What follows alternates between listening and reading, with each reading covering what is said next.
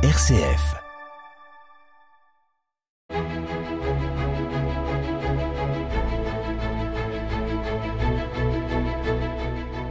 Bonjour, aujourd'hui dans Episcorama, c'est le Père Marc Aymar qui sera notre invité. Père Marc, bonjour. Bonjour Gérald, bonjour chers amis auditeurs de RCF Cœur de Champagne. Père Marc, vicaire général du diocèse de Chalon.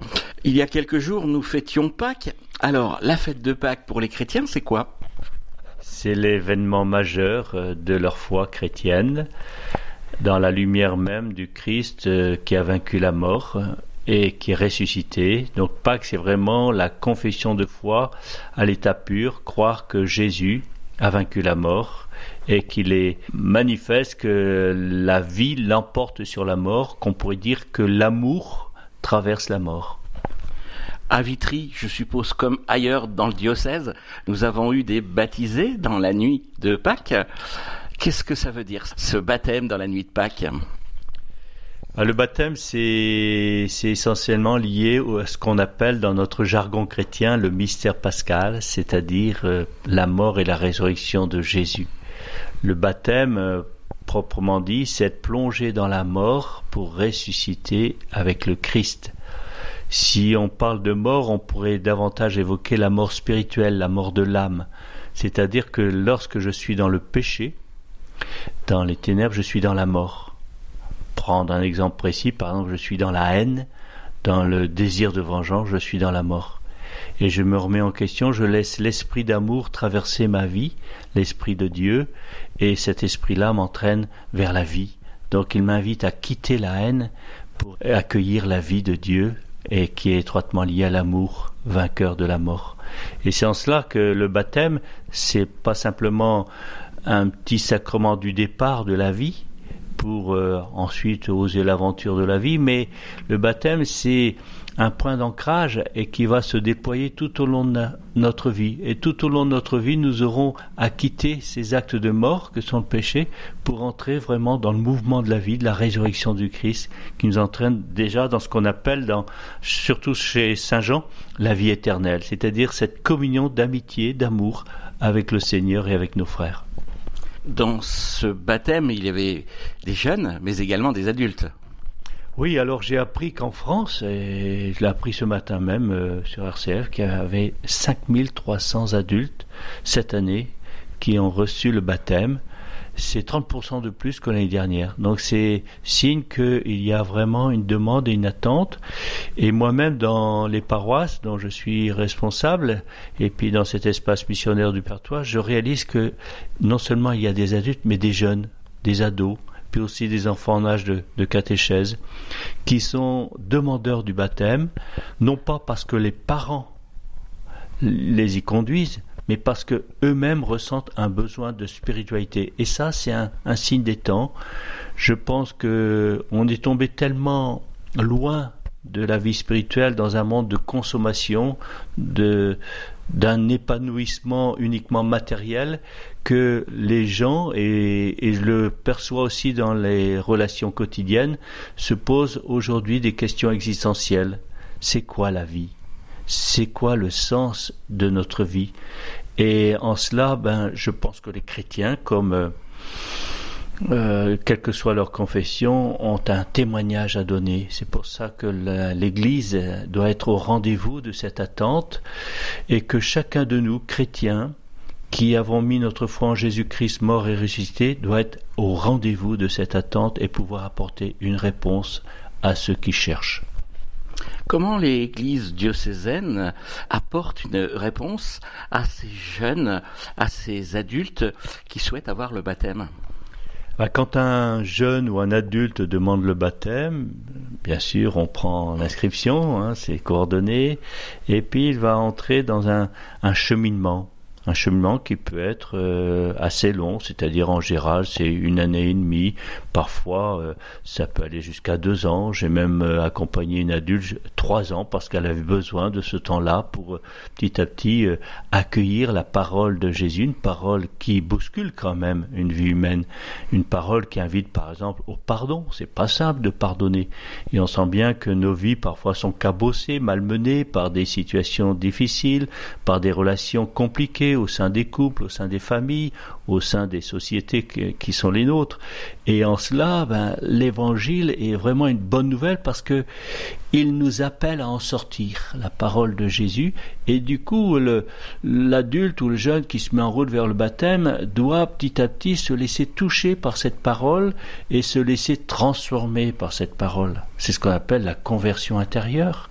Or, c'est vrai pour tous les chrétiens. On a tous sans cesse à nous remettre en question à l'écoute de la parole, à nous laisser convertir, à cheminer vers plus de vérité, d'authenticité évangélique.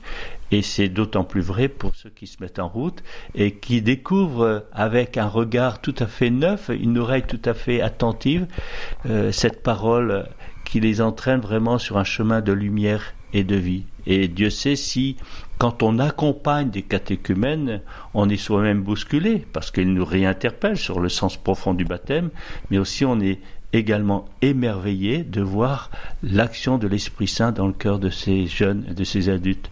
Je pense à une jeune qui, euh, rencontrée euh, à la sortie d'une messe, euh, me dit ben j'ai besoin de venir à l'église. Je suis baptisé, mais je n'ai rien fait, on m'a rien rien communiqué.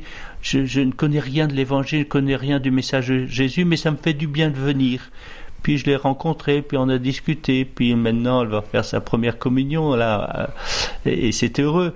Mais je sens que elle est venue à l'église parce qu'elle avait besoin de trouver la paix dans son cœur. C'est son expression. Elle n'était pas bien en elle. Et elle dit, le fait que, que je vienne, eh ben, ça me fait du bien. Et une jeune qui faisait 20 euh, kilomètres pour venir à la messe, le matin, à 11 heures, ben, je dis, euh, à cette heure-là, les jeunes sont plus marre. Ben non. Un vrai désir spirituel, une quête intérieure. Et cela, je le reconnais présent pas dans la masse, mais à travers des rencontres personnelles, c'est là qu'on voit qu'il y a une quête intérieure aujourd'hui dans le monde d'aujourd'hui.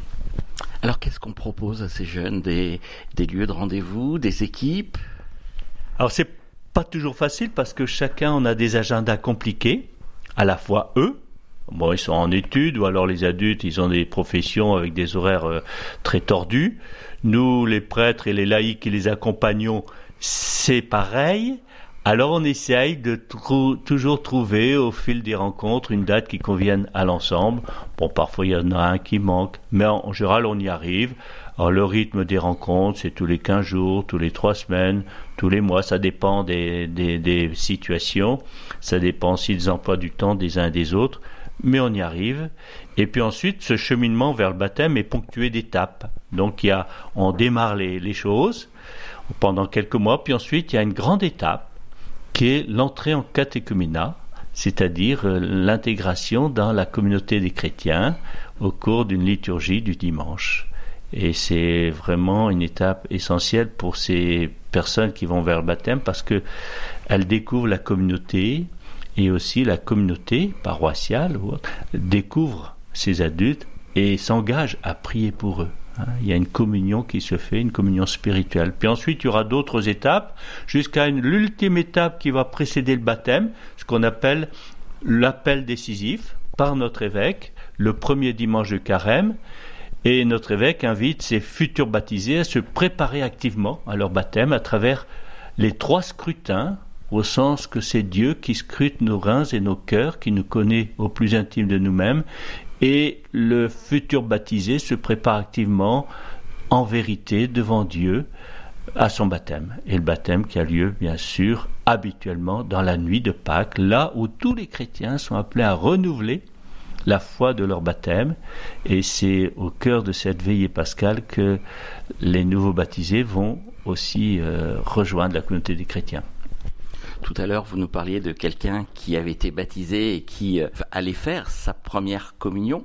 Alors, elles aussi, ces personnes, elles intègrent ces équipes de catéchumènes? Tout à fait. Après, chaque paroisse a sa manière de faire. Hein. Ça se fait dans un discernement, dans un échange, mais souvent dans une équipe de catéchuménat qui pourrait compter une, deux, trois, quatre, voire un peu plus de personnes. Il y a des futurs baptisés, mais il y a aussi des personnes baptisées, mais qui n'ont jamais été catéchisées et qui se préparent à, deux sacrements essentiels qui font le chrétien avec le baptême.